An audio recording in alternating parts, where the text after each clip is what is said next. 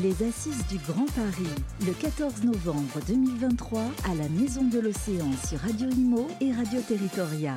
Bonjour, bienvenue à tous. On est ravis de vous retrouver ici euh, à la Maison euh, de l'Océan euh, pour cette journée des Assises du Grand Paris.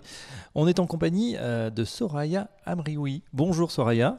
Bonjour. Vous êtes directrice générale adjointe de l'aménagement de Grand Paris Aménagement et euh, vous sortez d'une conférence qui s'intitulait Comment bâtir une ville désirable à l'heure du ZAN, le zéro artificialisation net qui fait couler beaucoup d'encre. Alors justement, euh, euh, question au préalable et puis après on va rentrer dans le vif du sujet. Grand Paris Aménagement, c'est quoi exactement? Vous faites quoi?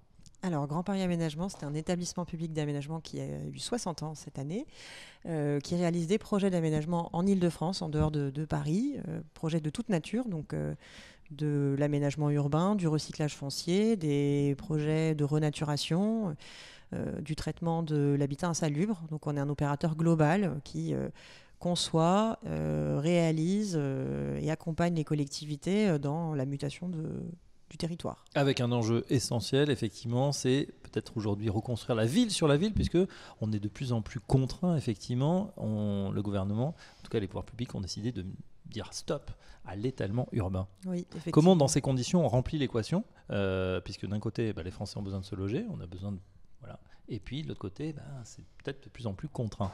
Oui, tout à fait. Le ZAN est venu consacrer une réalité euh, qui se déployer progressivement en réalité dans le territoire.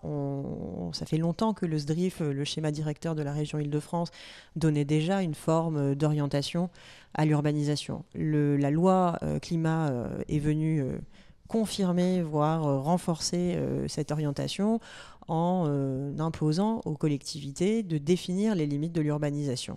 Pour un aménageur dont le métier historique est l'extension urbaine, on ne va pas se cacher derrière notre petit doigt, eh bien c'est une forme de révolution en réalité, on avait déjà entamé euh, cette euh, transformation, puisque aujourd'hui, moins de 20% de nos opérations sont des opérations d'extension urbaine.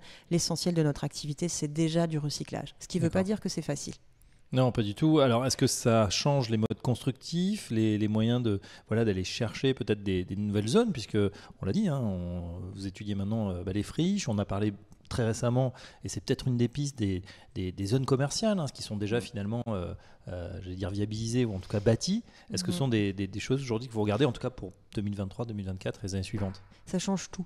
En réalité, depuis un certain nombre d'années, ces terrains de jeu euh, en recyclage existent et sont identifiés par les acteurs économiques, que ce soit les aménageurs, que ce soit des foncières ou même des propriétaires qui envisagent une valorisation de leur activité en revendant des fonciers dont ils n'ont plus l'usage pour leur activité principale. Tout ça est déjà sur la table depuis un moment. Ce qui change euh, le jeu, c'est ce qui change la donne, c'est le ZAN.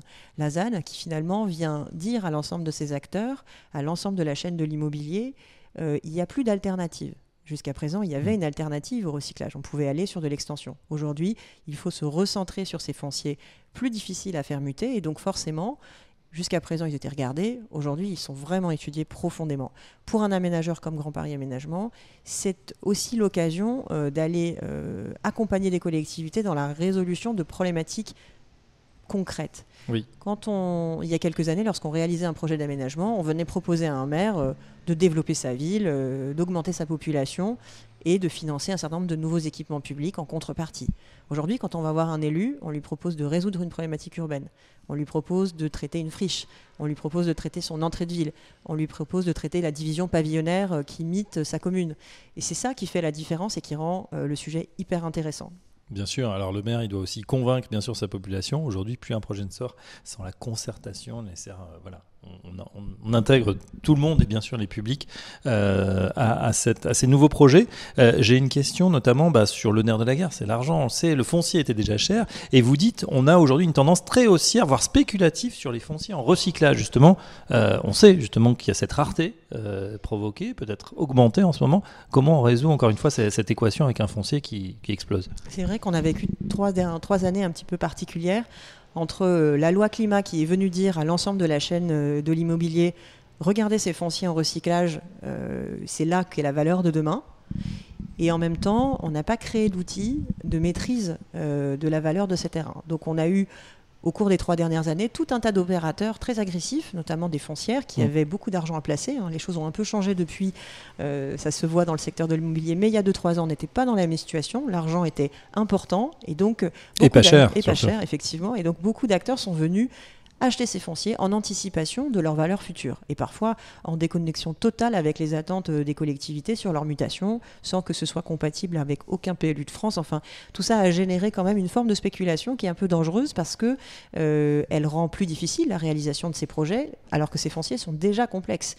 Ils ont de la pollution, il y a de l'occupation qu'il faut Mm. indemniser en cas de départ, il faut les relier différemment, souvent ils sont loin des infrastructures, donc par nature ils sont, ils sont coûteux. Et donc rajouter cette, euh, cet effet spéculatif, c'est un peu dommage parce que ça laisse moins de moyens pour faire les projets. Heureusement, le contexte économique est, a plein de, plein, de, plein de défauts, mais euh, il permet aussi de retrouver un peu de rationalité sur la valeur de ces, de ces sites. Et c'est pour ça que dans les préconisations euh, du groupe de travail euh, auquel j'ai participé euh, au titre de ces assises, euh, un des enjeux, c'était euh, d'accompagner les collectivités, de proposer aux collectivités de déployer plus de foncières, plus d'outils de maîtrise du foncier à long terme. Je suis assez convaincue aujourd'hui que le foncier urbanisable, c'est un bien commun qu'il faut qu'on préserve. De la même manière qu'on va préserver les sols naturels, on doit aussi s'assurer qu'on est capable de produire une ville qui répond aux besoins de la population dans la durée sans finalement euh, générer cette spéculation qui est, qui est, qui est dommageable parce qu'on la paye tous in fine par Bien nos sûr. impôts, euh, par des contributions diverses, par les déficits d'opération et ça, ça profite euh, à personne. Et donc finalement, même les opérateurs économiques ont un intérêt à ce que la puissance publique vienne maîtriser dans le temps ces fonciers puisque ça limite ce jeu de spéculation, de concurrence entre eux qui est- qui n'est pas très sain et ça leur assure d'avoir dans le temps des fonciers qui sont mutables.